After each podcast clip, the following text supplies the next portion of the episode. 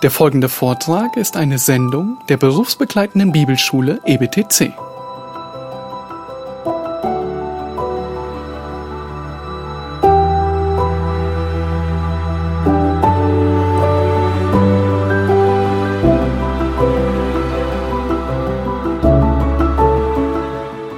Ihr Lieben, in den letzten drei Wochen haben wir uns mit dem Beharren der Heiligen oder der Bewahrung der Heiligen beschäftigt. Wunderbares Thema.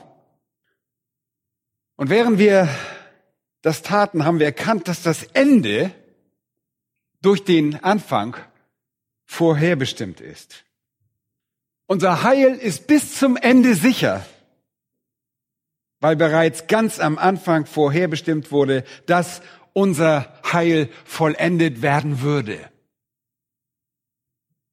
Und wir erinnern uns, dass Römer 8 eine gewaltige und ganz eindeutige Aussage in dieser Hinsicht enthält. Paulus schreibt dort, denn die er zuvor ersehen hat, die hat er auch vorherbestimmt, dem Ebenbild seines Sohnes gleichgestaltet zu werden. Und das bedeutet, alle, die Gott dazu vorherbestimmt hat, werden dem Ebenbild seines Sohnes, seiner ewigen Herrlichkeit gleichgestaltet werden.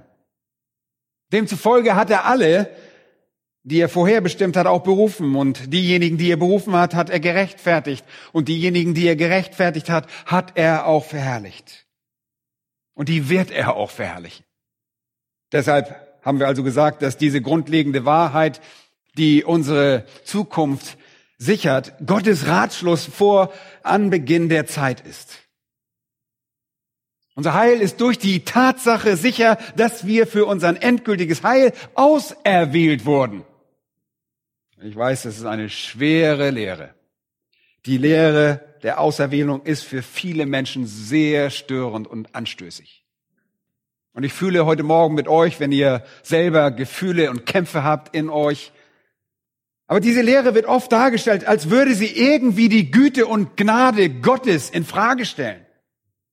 Und es gibt eine Reihe von wirklich schockierenden Aussagen von prominenten Evangelikalen, die über diese Lehre gemacht werden. Da ist zum Beispiel der Tim LaHaye, der uns auch hier bekannt ist, einer der Autoren der Serie Finale, die letzten Tage der Erde und er hat auch viele andere Bücher geschrieben. Und er sagt, Zitat, zu behaupten, der barmherzige, langmütige, gnädige und liebende Gott der Bibel würde eine so schreckliche Lehre wie diese erfinden, die Auserwählung, die uns glauben machen soll, es sei ein Akt der Gnade, gewisse Leute für den Himmel auszuerwählen und andere durch ihren Ausschluss für die Hölle, kommt der Blasphemie gefährlich nahe.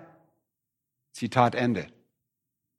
Solche Aussagen und ähnliche werden dann in Druck veröffentlicht. Sie werden verbreitet.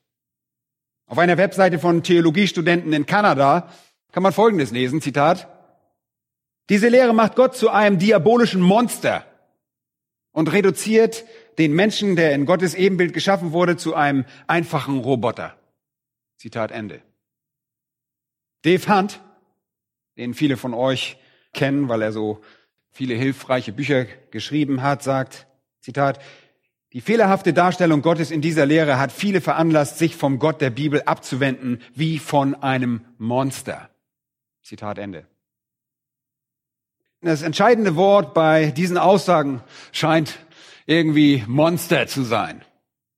Dass diese Lehre der Auserwählung Gott irgendwie in ein Monster verwandelt. Das sind wirklich sehr schwerwiegende Aussagen über diese Lehre. Aber glaubt mir, das stellt einen wirklichen, einen Großteil der evangelikalen Welt dar. Jetzt letzte Woche hat mir jemand gesagt, dass seine ganze Familie über dieser Lehre auseinanderbricht und sich spaltet. Und wir reden hier nicht von Ungebildeten, die diese Aussagen machen. Wir reden hier nicht von Leuten, deren Kenntnisse in irgendeiner Weise beschränkt sind. Nein, wir reden hier von Leuten, die im Dienst stehen. Wir reden von Pastoren. Wir reden von Autoren. Es ist erschreckend. Und dennoch, diese Lehre wird in der Schrift gelehrt und man muss wirklich sehr kreativ werden, um sie zu leugnen. Die weit verbreitete Auffassung der Skeptiker und Kritiker dieser Lehre ist, dass Auserwählung irgendwie unfair ist. dass sie irgendwie einfach ungerecht ist. Ich möchte aber gleich eines vorausschicken. Das ist sehr wichtig. Und zwar folgendes. Gott lässt sich nicht an unseren Maßstäben von Gerechtigkeit messen. Das ist sehr wichtig. Wir müssen eines tun, und zwar als allererstes zugeben, dass unser Verständnis von fast allem irgendwie verdreht oder verkehrt ist und von unserer eigenen Sündhaftigkeit beeinflusst wird. Im Psalm 50, Vers 21 sagte Gott, da meintest du, ich sei gleich wie du. Das ist ja ganz gewiss nicht. In Jesaja 55, Vers 8 heißt es, denn meine Gedanken sind nicht eure Gedanken und eure Wege sind nicht meine Wege, spricht Jahwe, sondern so hoch der Himmel über der Erde ist, so viel höher sind meine Wege als eure Wege und meine Gedanken als eure Gedanken. Und da liegt der Schlüssel. Gott hat Wege und Gott hat Gedanken, die für uns unverständlich, unlösbar und unerforschlich sind. Im elften Kapitel des Römerbriefes schrieb Paulus in den Versen 33 bis 36, Oh, welche Tiefe des Reichtums, sowohl der Weisheit als auch der Erkenntnis. Wie unergründlich sind seine Gerichte, wie unausforschlich seine Wege. Denn wer hat den Sinn des Herrn erkannt oder wer ist sein Ratgeber gewesen? Wer könnte wissen, wie Gott denkt? Wer wäre so kühn, Gott zu sagen, wie er denken soll? Denn von ihm und durch ihn und für ihn sind alle Dinge, ihm sei die Ehre in Ewigkeit. Amen. Um Gott zu verstehen, heute ist es von entscheidender Bedeutung, dass wir begreifen, dass er heilig ist. Ihr kennt diese Bedeutung, dass er abgesondert ist, dass er sich von allem anderen unterscheidet. Dass er in seinem Wesen heilig ist, dass er unendlich und dass er vollkommen gerecht ist, dass er perfekt ist. Alles in ihm und von ihm und für ihn und durch ihn ist perfekt. Und deshalb ist alles, was er als gerecht bezeichnet, Gerechtigkeit. Nicht, was wir denken und wünschen. Wie sehen die Regeln von Gottes Gerechtigkeit aus? Wie sieht das Prinzip von Gottes Gerechtigkeit aus? Was steckt hinter seinen Urteilen? Und was dahinter steckt, ist sein eigener freier Wille und absolut nichts anderes. Gott fällt Entschlüsse, die auf nichts weiter als seinem eigenen freien Willen beruhen. Und was immer sein Wille ist, ist erklärtermaßen gerecht, weil er gerecht ist. Es ist gerecht, weil Gott es so will. Und es liegt nicht daran, dass er es will, weil es gerecht ist, sondern vielmehr, dass er es will und es dann gerecht wird. William Perkins, ein Puritaner, sagte einmal, Zitat, wir dürfen nicht denken, dass Gott etwas tut, weil es gut und richtig ist, sondern die Sache wird vielmehr gut und richtig, weil Gott sie tut. Zitat Ende. Der Schöpfer schuldet dem Geschaffenen. Er schuldet dem der Schöpfung, der Gottes Wege nicht verstehen kann, der seine Gedanken nicht verstehen kann, der nicht sein Ratgeber sein kann, er schuldet ihnen was? Gar nichts. Gar nichts. Und übrigens, wie könnte Gott je als ungerecht bezeichnet werden, weil er sich dafür entschieden hat, manche zu retten, wo es doch niemand gibt, der es verdient, errettet zu werden? Errettung war noch nie eine Frage der Fairness. Und dennoch ist es genau das, was die Gegner der Erwählungslehre sagen. Es ist nicht fair. Es ist nicht fair. Aber ich sage euch eines. Ich glaube nicht, dass ihr wirklich Fairness wollt, oder? Wollt ihr Fairness? Außerwählung ist in reiner Gnade verwurzelt. Es ist reine Gnade. Gott ist überaus gnädig und es scheint, dass er denen gegenüber am gnädigsten ist, für die jene Gnade am wenigsten verdient erscheint. Das sind nicht viele Vornehme, da sind nicht viele Mächtige. Schlag einmal 1. Korinther Kapitel 1 auf. Das ist ein guter Ausgangspunkt. 1. Korinther 1 und Vers 26 lesen wir Folgendes. Seht euch eure Berufung an. Ja, das ist eure göttliche Berufung zum Heil. Gottes wirksamer Aufruf zum Heil. Seht doch eure Berufung an, ihr Brüder. Da sind nicht viele Weise. Nach dem Fleisch, nicht viele Mächtige. Nicht viele Vornehme, sondern das Törichte der Welt hat Gott erwählt, um die Weisen zustanden zu machen. Und habt ihr gelesen? Das Törichte der Welt hat Gott erwählt, um die Weisen zustande zu machen. Und der Schwache der Welt hat Gott erwählt, um das Starke zustande zu machen. Und das Unedle der Welt und das Verachtete hat Gott erwählt. Und das, was nichts ist, damit er zunichte mache, was etwas ist, damit sich vor ihm kein Fleisch rühme.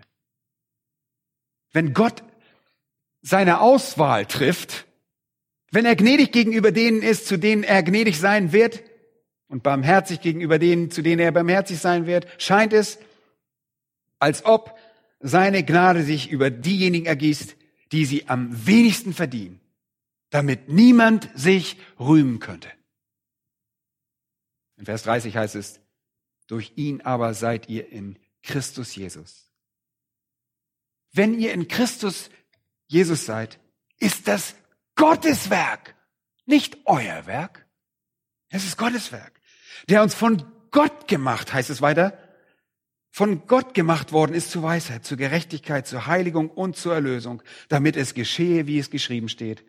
Wer sich rühme, der rühme sich des Herrn. Wenn wir zu den Leuten kommen, die der Botschaft des Neuen Testaments glauben, sind das die Armen.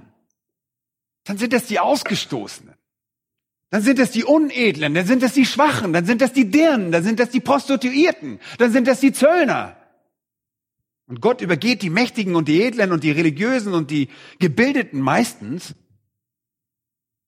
Davon gibt es nur wenige. Leute, Errettung ist nicht primär eine Frage der Gerechtigkeit. Es ist eine Frage der Gnade. Und Gott hat sich entschieden, diese Gnade jenen zu gewähren, die es am wenigsten zu verdienen scheinen. Aber ihr Lieben, wir können uns mit diesen Dingen nicht intellektuell auseinandersetzen, als gäbe es irgendwo in unserem Verstand eine Antwort darauf. Nein. Wir müssen wohin gehen? Wie zu jeder anderen Wahrheit auch. Wo müssen wir hingehen? Zum Wort Gottes. Wir müssen zum Wort kommen und sehen, was die Schrift sagt, um die Wahrheit dieser Lehre zu offenbaren. Wir dürfen diese Lehre nicht zum Opfer unseres eigenen korrumpierten Verstandes und unserer egoistischen und hochmütigen Argumente werden lassen. Deshalb schlagen wir einfach die Bibel auf, wie bei jeder anderen Wahrheit auch. Und nur weil es schmerzhaft ist, ändert das nichts an den dort offenbarten Wahrheit. Auch die Hölle ist sehr schmerzhaft und trotzdem gibt es eine Hölle. Und auch wenn es uns schwerfallen mag, das zu verstehen, für unseren schwachen und von Sünde befleckten Verstand nicht fair sein mag, lassen wir all das außer Acht. Und wir ordnen uns dem Wort Gottes unter. Und manche Leute denken, die Lehre der Auserwählung sei Gott und seinen Plänen in der Welt irgendwie fremd. Aber das, das trifft ganz gewiss nicht zu. Es ist nicht so, als sei die Lehre der Auserwählung plötzlich dem Neuen Testament entsprungen und sei nie im Alten Testament in Erscheinung getreten. Schließlich hat Gott ganz einfach Israel aus allen Völkern der Welt auserwählt. Von allen Leuten auf der Welt wählte er Abraham und brachte ihn aus Ur in Chaldea heraus und machte ihn zum Vater einer großen Nation und deshalb wird Israel wie genannt? Sein Volk. Psalm 105, 43. Und im Psalm 135, Vers 4 heißt es, denn Jahwe hat sich Jakob erwählt. In 5. Mose Kapitel 7, Vers 6 und Kapitel 14, Vers 2 lesen wir, dich hat Jahwe dein Gott aus allen Völkern auserwählt, die auf Erden sind. Und Gott sagt zu Israel, er hat das nicht getan, weil du besser warst als andere Völker oder weil du attraktiver warst oder größer warst. Nein, ich habe aus freien Stücken mich entschieden, dich zu lieben. Aus keinem anderen Grund. Israel, meine Auserwählten. So nennt Gott sie. Und wenn ihr zum Neuen Testament kommt, dann ist die Sprache dort ganz ähnlich. Die Gemeinde wird als auserwählt bezeichnet. Das ist kein auserwählter und zufälliger Begriff für die Gemeinde. Er wird oft wiederholt und bezieht sich auf die Gläubigen. In Matthäus Kapitel 24, wo unser Herr in der Ölbergrede über seine Wiederkunft redet, sagt er, und wenn jeden Tage nicht verkürzt würden, so würde kein Fleisch gerettet werden. Aber um der Auserwählten willen. Hier steht ein Substantiv, ein Nomen, ein Begriff, der Gläubige beschreibt. Sie sind die Auserwählten, die Herausgerufenen. Das bedeutet die Gewählten, die Auserwählten. Und zwei Verse später, das ist Vers 24. Da heißt es denn, es werden falsche Christusse und falsche Propheten auftreten und werden große Zeichen und Wunder tun, um, wenn möglich, auch die Auserwählten zu verführen. Sie werden hier nicht Gläubige oder Christen genannt, sondern Auserwählte. Und in Vers 31 heißt es, und er wird seine Engel aussenden, das ist, wenn der Herr wiederkehrt, wenn er im Himmel erscheint, in den Wolken, mit großer Kraft und Herrlichkeit, dann, was wird er? Mit starkem Posaunenschall, und sie werden seine Auserwählten versammeln. Seine Auserwählten. Die von ihm auserwählt wurden. Und das ist eine Bezeichnung für die Kinder Gottes. In Lukas 18, Vers 6 heißt es, hört, was der ungerechte Richter sagt. Gott aber wird er nicht seine Auserwählten Recht schaffen, die Tag und Nacht zu ihm rufen? Auch hier werden die Gläubigen wieder als seine Auserwählten bezeichnet. Diejenigen unter uns, die errettet wurden, die Gläubigen, die in der Familie Gottes sind, die erlöst wurden, die von Gott geboren wurden, wir gehören jetzt zu Gott und sind seine Auserwählten. Wir wurden gerechtfertigt. Die Gerechtigkeit Gottes wurde uns durch unseren Glauben an Christus zugerechnet. Und dann heißt es in Römer 8, 33, wer will gegen die Auserwählten Gottes Anklage erheben? Gott ist derjenige, der rechtfertigt. Und wenn Gott erklärt, dass wir vor ihm gerechtfertigt sind, kann niemand erfolgreich eine Anklage gegen seine Auserwählten vorbringen. Und auch hier wird die Gemeinde als die Auserwählten bezeichnet. In jedem einzelnen Fall der letzten beiden Abschnitte sind es Gottes Auserwählte, seine Auserwählten. Und es geht nicht darum, dass wir etwas gewählt haben, sondern darum, dass er auserwählt hat. In Kolosser Kapitel 3 und Vers 12 schreibt Paulus, so zieht nun an als Gottes Auserwählte, Heilige und Geliebte, herzliches Erbarmen und so weiter. Ja, als was? Als Gottes Auserwählte. Buchstäblich die Auserwählten Gottes. Gläubige sind also Leute, die Gott auserwählt hat, damit sie zu ihm gehören. Im Alten Testament war es eine Nation von Leuten auf der Erde, ein irdisches Volk, während die Auserwählten im Neuen Testament ein geistliches Volk sind. Das Neue Testament ist einfach voll von dieser unausweichlichen Lehre. In Johannes 15, Leute, wir müssen diese Grundlagen zunächst einmal abdecken. Wir werden uns da noch zwei weitere Sonntage mit beschäftigen. Wir wollen einfach die Eindeutigkeit und die Spannbreite dieser Bezeichnung einfach sehen. Aber in Johannes 15 sagt Jesus in Vers 16 zu seinen Jüngern, nicht ihr habt mich erwählt, sondern ich habe euch erwählt. Ich meine, wie viel deutlicher kann man das sagen? Das kann man nicht sagen. Es ist eigentlich sehr, sehr deutlich. Und Johannes 17, Vers 9, und darauf werden wir noch später zurückkehren, lesen wir Folgendes. Jesus sagt in seinem Gebet als Hohepriester im Allerheiligsten der Dreieinigkeit, wo der Sohn mit dem Vater kommunizieren, ich bitte für sie. Er bittet für die Seinen. Nicht für die Welt bitte ich, sondern für die, welche du mir gegeben hast. Und jetzt hört gut zu. Weil sie dein sind. Weil sie dein sind. Sie gehören zu dir. Du hast sie auserwählt. Du hast sie mir gegeben.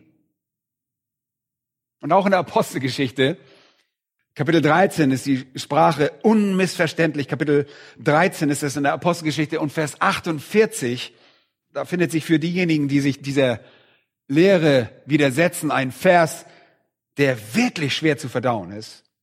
Ich habe so manche kreative Auslegungsversuche da schon gelesen, um dieser eindeutigen Lehre der Auserwählung auszuweichen. Und es ist hier so, dass Paulus und Barnabas predigen und in Vers 48 heißt es, als die Heiden das hörten, das ist die Botschaft des Evangeliums, wurden sie froh und priesen das Wort des Herrn. Und hört euch das jetzt mal an. Und es wurden alle gläubig, die zum ewigen Leben was? Bestimmt waren. Diejenigen, die zum ewigen Leben bestimmt waren, wurden gläubig. Ja, das ist überwältigend, oder? Geht noch einmal zurück, heißt es, Römer 9. Dieser Abschnitt ist wirklich überzeugend und unmissverständlich. Nicht sehr schwer zu verstehen. Man kann den Text sehr schwer machen, wenn man diese Lehre bekämpft. Dann ist dieser Text wirklich sehr schwer. Und da können wir in Vers 11 beginnen, bei den Zwillingen, Jakob und Esau. Zwillinge, die noch nicht geboren waren und weder Gutes noch Böses getan hatten, damit was? Der gemäß der Auserwählung gefasste Vorsatz Gottes bestehen bleibe. Nicht aufgrund von Werken. Ich meine, denn wie könnten sie irgendwelche Werke verrichten? Sie waren ja noch nicht mal geboren. Aufgrund des Berufenen wurde zu ihr, und das ist die Mutter Rebekka, Mutter der Zwillinge, gesagt, der Ältere wird dem Jüngeren dienen. Jakob habe ich geliebt, Esau aber habe ich gehasst bevor sie überhaupt geboren waren, bevor sie irgendetwas Gutes oder Böses getan hatten, einfach nur aufgrund von Gottes Vorsatz gemäß seiner Auserwählung. Und weil er der Berufene ist, beschloss Gott, dass der Ältere dem Jüngeren dienen würde. Jakob liebte er, Esau hasste er. Und ihr sagt jetzt, meine Güte, boah, das ist ziemlich deutlich. Ja, das ist es. Absolut. Gott traf diese Wahl, bevor sie überhaupt geboren wurden. Und in Vers 14 identifizieren wir uns deshalb gewissermaßen mit dem, was gefragt wird. Boah, was sollen wir nun sagen? Ist etwa Ungerechtigkeit bei Gott? Das scheint doch nicht fair zu sein. Er sagt, das sei ferne. Und im Griechischen ist es wirklich sehr stark. Me genoitoi. Nein, nein, nein, das ist unvorstellbar. Es ist nichts Neues, dass Gott diese Art von Wahl zwischen zwei Leuten trifft. Das ist nichts Neues. Wenn er sagt im 2. Mose 33 zu Moses, wem ich gnädig bin, dem bin ich gnädig. Und über wen ich mich erbarme, über den erbarme ich mich.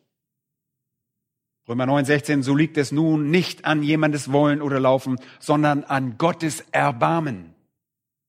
Das bedeutet, Gottes Wahl hängt nicht vom Willen des Menschen ab, sondern von Gott. Römer 9, 18 heißt es, so erbarmt er sich nun über wen er will und er verstockt, wen er will. Das ist unbestreitbar. Vollkommen unbestreitbar. Dann lesen wir später, zwei Kapitel weiter, Römer 11, Vers 5. Paulus hat gerade über den Propheten Elia geredet. Er dachte, er sei als einziger übrig geblieben und er sagt, ich habe mir 7000 Männer übrig bleiben lassen, die ihre Knie oder ihr Knie nicht gebeugt haben vor Baal. Du bist nicht allein. Es gibt 7000 Treue. Und dann lesen wir dort in Vers 5. So ist nun auch in der jetzigen Zeit ein Überrest vorhanden ein Überrest gläubiger Juden in der Zeit, in der Paulus das schreibt. Okay? Das verstehen wir. Und zwar aufgrund was? Aufgrund der Gnadenwahl. Seht ihr das dort? Aufgrund von Gottes gnädiger Wahl. Und in 1. Petrus Kapitel 1, da heißt es in Vers 1, Petrus, Apostel Jesu Christi, an die Fremdlinge in der Zerstreuung in Pontus, Galatien, Kappadokien, Asien und Bithynien Jetzt Vers 2, in einigen ist es noch Vers 1, in einigen Übersetzungen. Die auserwählt sind. Und wenn ihr die Episteln des Neuen Testaments durchlest, und das bedeutet alles, was nach der Apostelgeschichte kommt, vom Römerbrief bis zur Offenbarung hin, bezieht sich das Wort Berufung oder Berufene jedes Mal auf Gottes wirksame, auserwählende, souveräne Entscheidung, jemand zum Heil zu berufen. Die Berufenen sind diejenigen, die wirksam berufen sind. Oh, es sind nicht nur diejenigen, an die ein allgemeiner Aufruf erfolgt, wie es in dieser Evangeliumsaussage der Fall ist, wo es heißt, denn viele sind berufen, aber wenige sind auserwählt. Nein, wenn immer in den Episteln auf die Berufung Bezug genommen wird, ist das eine wirksame Berufung. Zum Beispiel 1. Korinther 1 und Vers 9 heißt es, Gott ist treu, durch den ihr berufen seid zur Gemeinschaft mit seinem Sohn Jesus Christus, unserem Herrn. Wir sind die Auserwählten und die Vorherbestimmten und deshalb die Berufenen. Wenn ihr jetzt zu Epheser kommt, ihr wusstet, da müssen wir hin, Kapitel 1, wird das immer deutlicher. Und Epheser Kapitel 1, Vers 3 heißt es, gepriesen sei der Gott und Vater unseres Herrn Jesus Christus, der uns gesegnet hat mit jedem geistlichen Segen in den himmlischen Regionen Christus. Wie hat er das gemacht? Wie kommt das, dass wir gesegnet wurden mit jedem geistlichen Segen? Vers 4. Wie er uns in ihm, das ist Christus, auserwählt hat. Vor Grundlegung der Welt, damit wir heilig und tadellos vor ihm seien. Leute, da steht es. Er hat uns vor Grundlegung der Welt auserwählt, damit wir letztlich heilig und tadellos sein. Und zwar vollkommen, wann? Wenn wir verherrlicht werden. Und dann Vers 5. Er hat uns vorherbestimmt zur Sohnschaft für sich selbst. Durch Jesus Christus. Und hört mal weiter. Nach dem Wohlgefallen seines Willens. Ist das nicht deutlich? Nach dem Wohlgefallen seines Willens, zum Lob der Herrlichkeit seiner Gnade, mit der er uns begnadigt hat in dem Geliebten. Die gesamte Ausdrucksweise hier macht deutlich, dass wir erwählt wurden. Wir wurden für die endgültige Heiligkeit und Tadellosigkeit auserwählt. In Liebe wurden wir vorherbestimmt, das in Liebe gehört zu dem nächsten Vers, zur Sohnschaft durch Jesus Christus. Und all das aufgrund des gütigen Vorsatzes von Gottes eigenen, unbeeinflussten, freien Willen. Gott hat das einfach entschieden. Und das nur, damit am Ende alles Lob und alle Herrlichkeit ihm zuteil werde für seine Gnade, die er so freizügig über uns ausgegossen hat. Dann im ersten Thessalonicher Brief, Kapitel 1 und Vers 4 schreibt Paulus an die Gemeinde in Thessalonik, hört einmal, wie er sie identifiziert. Da sagt er, wir wissen ja in Vers 4, von Gott, geliebte Brüder, um eure Auserwählung. Wie weiß er das? Nun, in Vers 6 heißt es, ihr seid unsere Nachahmer geworden. Und die des Herrn, indem ihr das Wort in viel Bedrängnis mit Freude des Heiligen Geistes aufgenommen habt. Und deshalb, wir wissen ja von Gott, geliebte Brüder, um eure Auserwählung. Ihr seid die Auserwählten. Und das ist anhand eures Lebens ersichtlich. Dieses veränderte Leben sieht man auch in Vers 3 dort, 1. Thessalonicher 1, Vers 3. Und dann im zweiten Thessalonicher Brief, eine Seite weiter, Kapitel 2, 13 sagt Paulus wieder zu den Thessalonichern, wir sind es Gott schuldig, alle Zeit für euch zu danken. Gott zu danken. Leute, man dankt einem Menschen nicht dafür, dass er klug genug war, zu Jesus zu kommen. Hey, danke, dass du zu Jesus gekommen bist. Oh, danke. Nee, das macht man nicht. Sondern man dankt Gott dafür. Wir sind es Gott schuldig, alle Zeit für euch zu danken. Vom Herrn, geliebte Brüder, dass Gott euch von Anfang an zur Errettung erwählt hat. In der Heiligung des Geistes und im Glauben an die Wahrheit. Ein Mensch wäre zur Heiligung nicht fähig. Und Heiligung beginnt zum Zeitpunkt der Errettung. Absonderung von der Sünde geschieht durch die Neugeburt.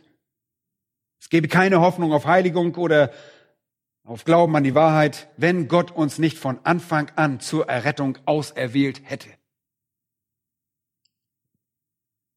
Und weil er euch auserwählt hat, heißt es in Vers 14, wozu er euch berufen hat. Nämlich diese Heiligung, dieser Glaube an die Wahrheit. Durch unser Evangelium, damit ihr die Herrlichkeit unseres Herrn Jesus Christus erlangt. Und hier ist die gesamte Ausdrucksweise einfach nur konsequent. Er hat euch vor Grundlegung der Welt auserwählt, damit ihr oder dass ihr wie Christus sein sollt. Er hat euch auserwählt, damit ihr untadelig und heilig sein sollt. Er hat euch auserwählt, damit ihr letztlich in der Gegenwart seiner Herrlichkeit sein sollt. Er hat euch auserwählt, damit ihr die Herrlichkeit des Herrn Jesus Christus erlangen sollt. Und er hat euch auch auserwählt, damit ihr seinem Ebenbild gleichgestaltet seid im Himmel. Er hat euch also in der Vergangenheit auserwählt. Er hat euch mit einem mächtigen, wirksamen Ruf berufen, der euch von den Toten auferweckt hat und hat euch ein klares Verständnis des Evangeliums durch die Gabe des errettenden Glaubens gewährt. Leute, wenn man all das betrachtet, kann man unmöglich zu dem Schluss kommen, dass es ein mehrdeutiges Konzept ist, dass es irgendwie unverständlich wäre. In der Bibel besteht kein Zweifel darüber. Und ich habe diese Themen oft mit Leuten diskutiert, sogar mit Bibelschülern beim EBDC, oft diskutiert. Mit verschiedenen Gläubigen aus verschiedenen Lagern. Und ich bin davon überzeugt, dass wenn ihr an die Bibel glaubt, ihr auch an die göttliche Vorherbestimmung glaubt. Weil Gott es sagt. Wenn ihr an die Bibel glaubt, glaubt ihr daran, dass Gott gewählt hat, wer errettet werden würde. Und wenn ihr an die Bibel glaubt, glaubt ihr, dass Gott bestimmt hat, wer errettet werden würde und dass diese Errettung letztendlich ihren Abschluss findet, wenn diese Erwählten im Himmel verherrlicht werden. Wenn ihr an die Bibel glaubt, glaubt ihr, dass Gott diejenigen, die er auserwählt hat, wirksam beruft und ihnen Glauben gewährt. Leute, doch trotz dieser biblischen Klarheit widersetzen sich die Leute immer noch dieser Lehre. Und ich fürchte, das wird auch so bleiben, bis der Herr selbst diese Menschen persönlich eines Besseren belehrt. Aber betrachtet noch einmal, Römer Kapitel 9. Ich möchte, dass ihr versteht, wie Gott mit diesem Vers umgeht, mit, diesem The mit dieser Thematik. In Vers 18 heißt es dort, da wo wir gerade aufgehört haben, wo es um Jakob und Esau ging und wie Gott noch vor deren Geburt ihr Schicksal bestimmt hatte, folgt jetzt in Vers 19 dieser imaginäre, der vorgestellte Feind der Paulus hilft, mit sich selbst zu argumentieren, ja. Er stellt sich schon diesen imaginären Feind vor. Sein Feind sagt, nun, wirst du mich fragen, warum tadelt er denn noch? Denn wer kann seinem Willen widerstehen? Ich meine, wenn all das durch göttliche Auserwählung vorherbestimmt wurde, bevor überhaupt irgendein Mensch geboren wurde, wenn das ein Beispiel dafür ist, dass Gott denen gnädig ist, über die er sich erbarmt, wenn es nicht um jemandes Wollen oder Laufen geht, sondern ausschließlich um Gott geht, wie kann er dann irgendjemanden tadeln? Wie kann Gott mich dann tadeln, wenn ich nicht glaube? Das ist ja sowieso alles eine Sache. Wie soll ich mich seinem souveränen und ewigen Willen widersetzen? Und das ist eine recht logische Reaktion, oder? Genau das ist der Knackpunkt, mit dem die Leute in Bezug auf die Lehre der Auserwählung immer zu kämpfen haben. Das ist genau der Knackpunkt. Und Paulus hat das erwartet und nimmt das jetzt gewissermaßen vorweg. Und ihr fragt jetzt vielleicht, ha, das ist unfair. Denn dann kann Gott mich nicht zur Hölle verurteilen, dann kann er mich nicht tadeln. Wie kann ich mich seinem Willen widersetzen? Und in Vers 20 findet sich eine erstaunliche Antwort darauf. Ja, oh Mensch, wer bist du denn, dass du mit Gott rechten willst? Schweig still. Dein Einwand und deine Empfindung tragen überhaupt nicht zur Klärung bei. Schweig. Für wen hältst du dich? Beschuldigst du Gott, Sünder ungerecht zu bestrafen? Beschuldigst du Gott ungerecht der Verurteilung? Beschuldigst du Gott des Bösen? Du solltest lieber schweigen, bevor du noch irgendetwas dazu sagst. Das ist der Gedanke hier. Und die Illustration ist erstaunlich. Spricht auch das Gebilde zu dem, der es geformt hat? Warum hast du mich so gemacht? Wenn ein Töpfer einen Topf herstellt, redet dieser Topf nicht. Der Topf sagt nicht, ah, ich will aber nicht diese Form haben. Mach mich in einer anderen Form. Das ist unfair. Ich will wie dieser oder jener Topf sein. Vers 21. Oder hat nicht der Töpfer Macht über den Ton aus derselben Masse, das eine Gefäß zur Ehre, das andere zur Unehre zu machen? Das ist erstaunlich. Wage es ja nicht, Gott anzuzweifeln. Gott ist der Töpfer. Ihr seid der Ton. Und der Ton steht weit unter dem Töpfer. Er ist lebloser Schmutz. Er hat kein Recht, auch nur daran zu denken, mit dem Töpfer zu reden. Leute, und so tief die Kluft zwischen dem Töpfer, dem Ton auch ist, die Kluft zwischen euch und Gott ist noch viel tiefer.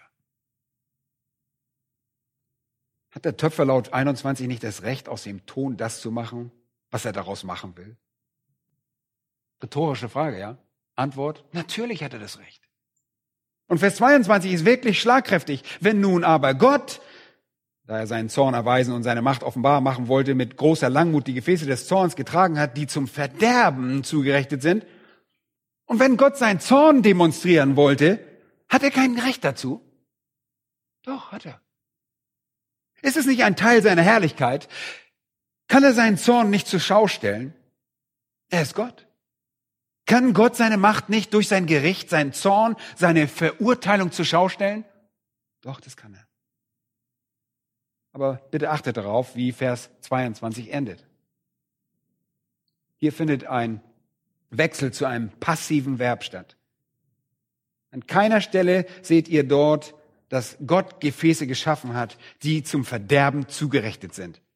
Das wäre doppelte Vorherbestimmung und das lehrt die Schrift nicht. Vielmehr steht da, dass Gott mit großer Langmut die Gefäße des Zorns getragen hat und jetzt passiv, die zum Verderben zugerichtet sind.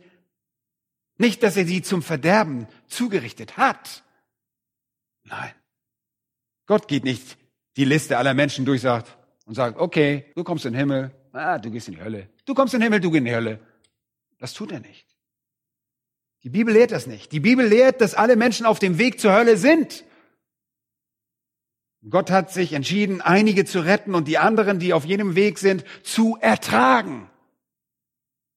Nicht aufgrund von irgendetwas, was Gott getan hat, nicht aufgrund eines Ratschlusses, den Gott individuell für sie getroffen hat, sondern weil sie in ihrer Sünde fortfahren und dort durch und durch schuldig sind.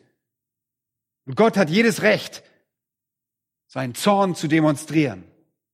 Und er wird in seinem Zorn ebenso verherrlicht wie in seiner Barmherzigkeit. Vers 23 heißt es, damit er auch den Reichtum seiner Herrlichkeit an den Gefäßen der Barmherzigkeit erzeige. Hier stehen die Verben immer im Aktiv. Er macht die Gefäße der Barmherzigkeit, er erträgt jene, die zum Verderben zugerüstet sind. Gott ist aktiv in der Erlösung. Er ist passiv in der Missbilligung. In Offenbarung 19 erfahren wir, dass der Herr, Gott, der Allmächtige, herrscht. Wisst ihr, wir hören das und denken dabei vielleicht an irgendein Lied, wo wir vom Herrschen singen. Aber ich frage euch, versteht ihr eigentlich, was ihr da singt? Was bedeutet das?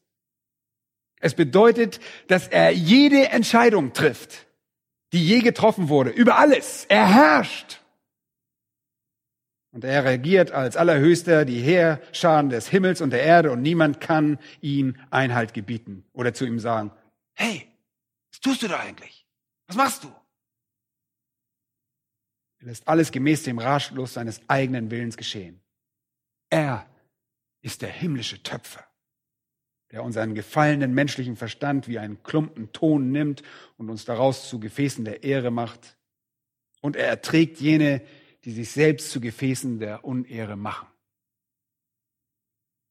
Er ist derjenige, der das Schicksal eines jeden Menschen bestimmt und darüber entscheidet und jede Einzelheit im Leben eines jeden Menschen bestimmt. Leute, das ist nur eine andere Art zu sagen, Gott ist Gott. Gott ist einfach Gott. Wisst ihr, was wirklich widerwärtig ist? Dass es immer wieder Leute gibt, die meinen, dass Satan irgendwie Gott übertrumpft. Wisst ihr, was das ist? Das ist Gotteslästerung. Satan übertrumpft Gott nicht. Trotzdem, ihr Lieben, diese Lehre der Auserwählung ist wirklich nicht leicht zu akzeptieren. Manche von euch empfinden dabei einen gewissen mentalen Schmerz, das weiß ich. Ja, diese Lehre schmerzt ein wenig, aber vielleicht fühlt ihr euch ein wenig besser, wenn ich euch sage, dass sie so schmerzhaft ist, dass die Leute überhaupt nur daran glauben, weil das so in der Bibel steht. So etwas würden wir garantiert nicht erfinden. Keiner von uns würde sowas erfinden. Kein Mensch, keine Gruppe, kein Komitee würde mit so einer Lehre hervortreten. Wir würden uns nie eine Lehre der ewigen Hölle ausdenken. Das sind Dinge, die mit unserer fleischlichen Gesinnung im Konflikt stehen. Und so auch die Lehre der Auserwählung. Sie sind abstoßend für die Empfindungen des fleischlichen Herzens. Wisst ihr, ich verstehe die Dreieinigkeit auch nicht. Aber das bedeutet nicht, dass sie nicht wahr ist. Ich kann die Dreieinigkeit nicht begreifen. Ich weiß nicht, was es bedeutet, drei Personen und gleichzeitig eins zu sein. Keine Ahnung. Ich kann nicht mal die jungfräuliche Geburt begreifen. Unvorstellbar. Ich kann den Charakter Christi, sein Wesen nicht begreifen. Es gibt viele Dinge, die ich nicht begreifen kann. Einfach unbegreiflich. Aber ich glaube sie. Warum? Weil die Schrift sie offenbart hat. Und es ist mir deshalb auch egal, dass es hier eine gewisse Spannung gibt. Dass es auch heißt, dass jeder, der kommen will, kommen kann und jeder, der kommt, empfangen wird. Das ist eine Spannung da, oder? Ihr fragt vielleicht, wie passt das mit der Auserwählung zusammen? Und ich kann euch nur sagen, ich weiß es nicht. Aber findet ihr es nicht tröstlich, dass ich und andere das nicht wissen? Dass ich nicht weiß? Denn wenn mein Verstand dem Gottes gleich wäre, dann wäre das katastrophal. Es gibt so viele Dinge, die ich nicht weiß. Wenn ich euch eine ganz einfache Frage stelle, zum Beispiel, Wer hat den Römerbrief geschrieben? Ah, ganz zögerlich kommt auch mal Paulus raus. Na, toll. Da seid ihr ganz still. Auf einmal merkt ihr, dass das nicht die volle Antwort ist, oder? Naja, ihr sagt jetzt nun, der Heilige Geist hat es geschrieben. Okay, wirklich. Nun, wer war es jetzt wirklich? Paulus oder der Heilige Geist? Ja, beide, ja, beide. Aber wie, wie ist das passiert? Hat Paulus einen Vers geschrieben und dann der Heilige Geist wieder einen und dann wieder, ja, wie ist das geschehen? Das ist mysteriös, oder? Kommt jedes Wort aus dem Kopf von Paulus? Entstammt jedes Wort dem Vokabular von Paulus? Entstammt jedes Wort seinem Herzen? Oh, definitiv. Aber jedes einzelne Wort kam auch vom Heiligen Geist. Aber wie kann das passieren? Das ist unbegreiflich, das ist unbeschreiblich. Oder ich kann euch eine weitere Frage stellen. Wir waren ja in der ersten Stunde. War Jesus Gott oder Mensch? Nun, die richtige Antwort lautet, sowohl als auch, beides. Aber wie kann man 100% Gott und 100% Mensch sein? Man kann doch nicht 200% von irgendwas sein.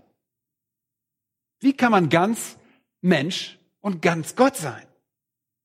Und das übersteigt wirklich unser Vorstellungsvermögen und wir sagen, etwas ist hundertprozentig, dann ist eine Sache so, aber wenn man voll und ganz Mensch ist, kann man nicht gleichzeitig voll und ganz Gott sein. Doch, das geht bei Gott, aber trotzdem können wir das nicht richtig verstehen. Und so geht es einfach immer weiter. Ich möchte euch noch eine einfache Frage stellen. Wer lebt euer Leben als Christ für euch? Was antwortet ihr darauf? Ganz einfach. Wer lebt euer Leben als Christ? Soll ich ein paar Antworten? Oh, ihr sagt, ich tu das. Ah, tut ihr das wirklich? Na gut, jetzt sagt ihr genau das. Nein, ich tue das nicht, Christus tut das. Oh, schieben wir ihm also die Schuld für alles zu. Ah, okay, er tat das. Nein. Wisst ihr? Wir können uns nicht die Ehre geben und wir können ihm nicht so nicht mir nichts, dir nichts die Schuld zuweisen, als haben wir ein, also haben wir ein Problem hier, oder? Wisst ihr, es gab da einmal den ganz frommen, der hat gesagt, ich werde meinen Körper geiseln. Ich werde mich züchtigen und mein Leben als Christ leben. Ich werde das machen. Und dann kam da einer aus der Gruppe der Quietisten. Das sind so Leute wie die Quäker. Und der sagte, oh, du musst dich nicht, du musst dich nicht disziplinieren. Lass los. Lass Gott das für dich machen. Gott macht alles für dich. Und er verfiel damit einfach in einen passiven Modus. Lass Gott, lass Gott die Dinge machen. Habt ihr sicherlich auch schon mal gehört. Und aus diesen Leuten entwickelt sich die Kessig-Bewegung und das gekreuzigte Leben und all diese merkwürdigen quietistischen Ansichten. Wer lebt euer Leben als Christ für euch? Und ihr sagt jetzt sicherlich nun, wenn irgendetwas nicht stimmt, dann bin ich es. Wenn es etwas richtig ist, ist er es. Und es ist ein unbegreifliches Geheimnis, Mysterium. Der Paulus sagt in Galater 2, Vers 20 folgendes.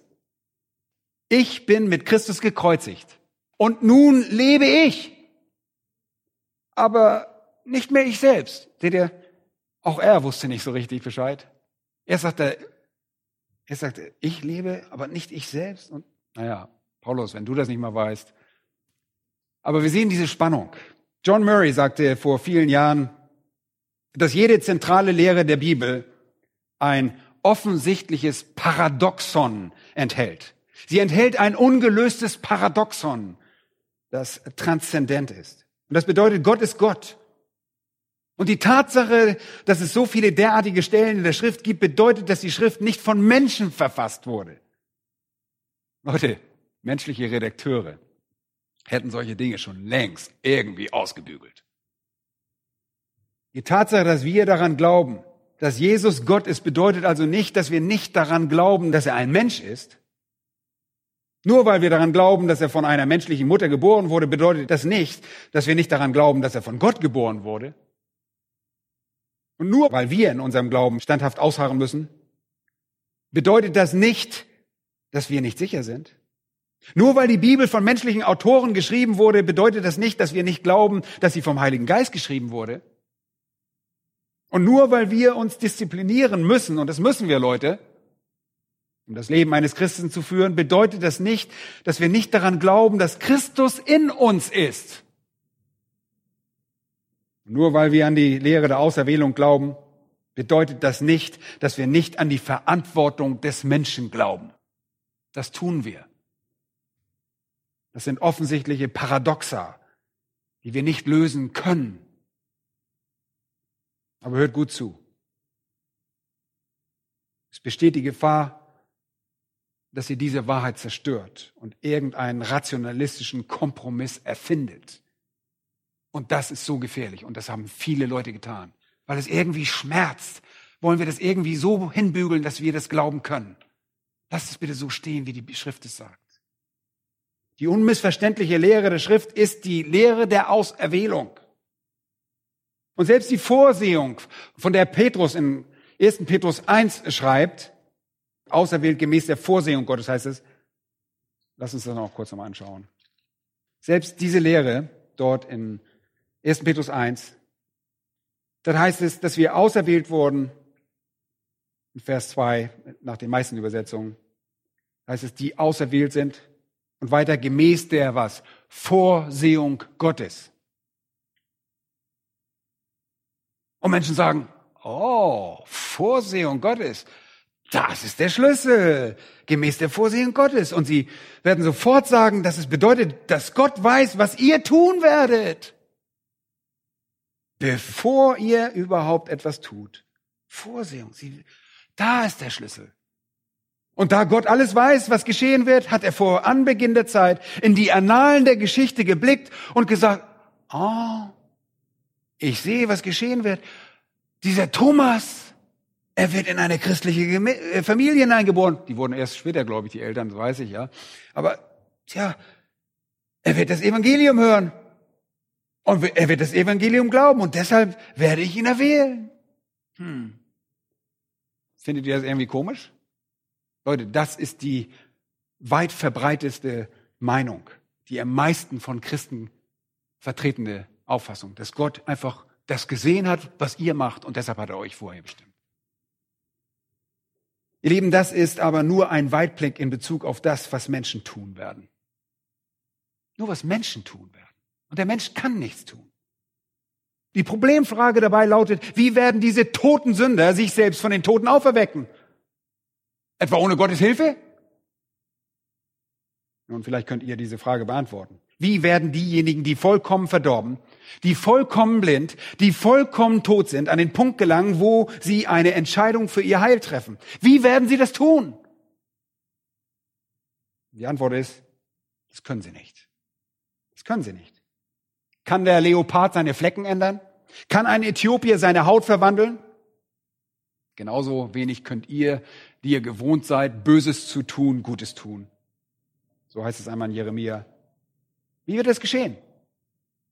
Wenn Gott einfach hinunterblickt und sieht, wer die Entscheidung für das Heil treffen wird, dann basiert seine Auserwählung nicht auf seinen freien Willen, sondern auf dem Verdienst dieser Menschen.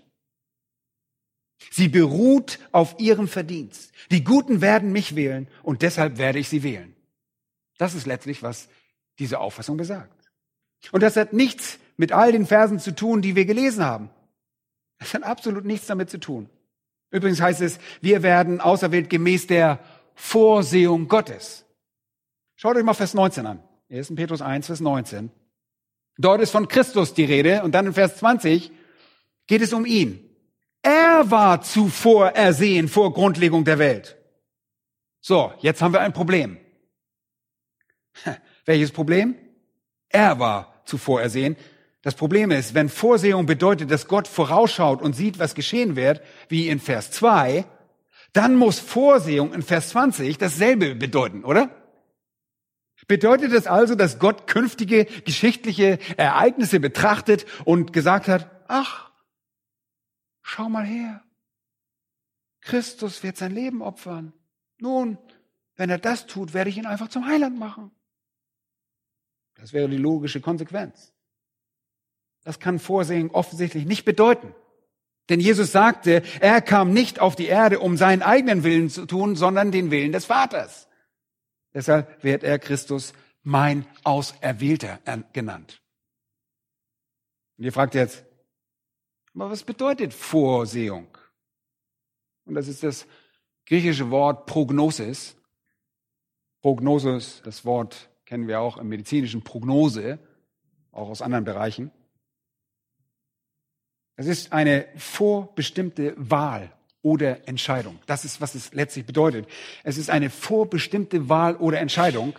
Christus war zuvor ersehen und das bedeutet, Gott kannte ihn sehr persönlich als Erretter, als Erlöser noch vor Grundlegung der Welt. Hier geht es um eine sehr persönliche Kenntnis.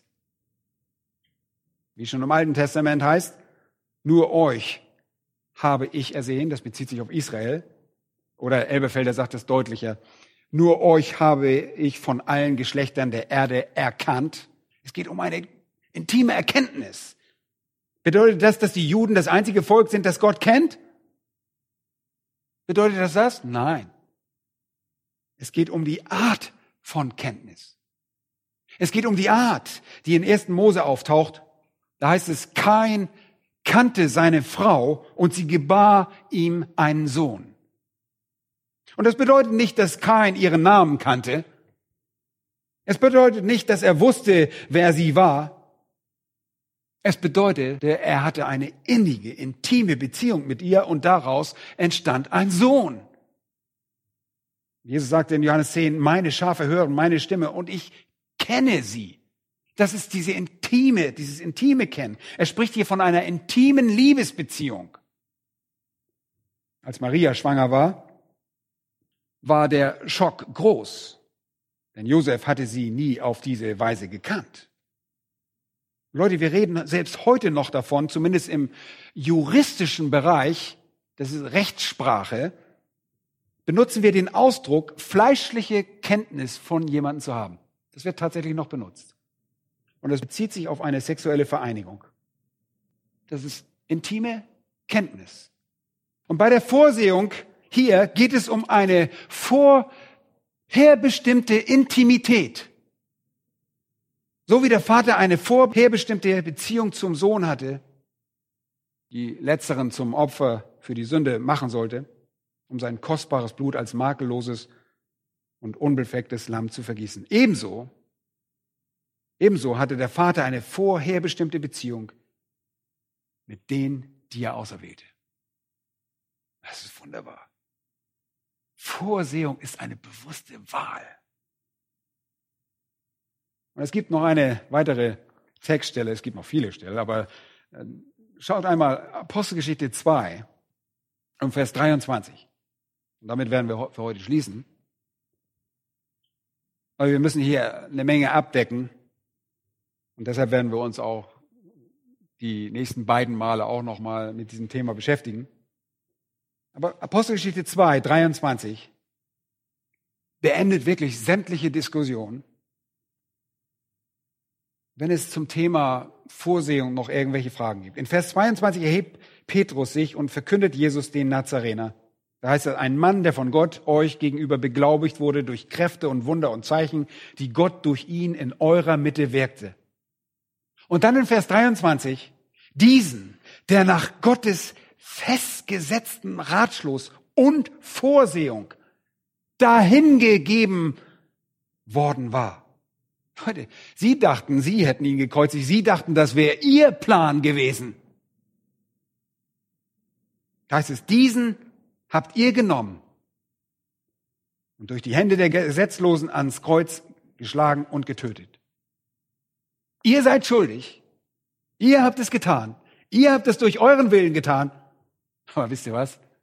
Gott hat es vorherbestimmt, dass es geschehen sollte. Es war in seinem vorherbestimmten Plan und gemäß seiner Vorsehung festgeschrieben. Das bedeutet es, etwas vorherzubestimmen, etwas festzuschreiben. Vorsehung bedeutet nicht einfach Informationen darüber zu haben, was geschehen wird, sondern aktiv vorherzubestimmen. Wir verstehen also, dass die Bibel in Bezug auf die Lehre der Auserwählung wirklich sehr eindeutig ist. Das ist keine fragwürdige Entscheidung. Und das wirft die dringende Frage auf, warum Gott das getan hat. Diese Frage werden wir nächsten Sonntag beantworten, so der Herr will. Ich denke, das wird euch das eindringlichste und das äh, überzeugendste, einschneidendste Verständnis der Erlösung vermitteln, das es geben kann. Ich denke, wenn ihr nächsten Sonntag dabei seid, seht ihr, ich mache Werbung, wird euer Verstand nicht nur befriedigt werden, sondern auch eure Seele. Aus all dem wird sich eine größere Freude in eurem Heil entwickeln, als ihr es je gekannt habt. Aber das sparen wir auf für nächsten Sonntag. Lasst uns beten.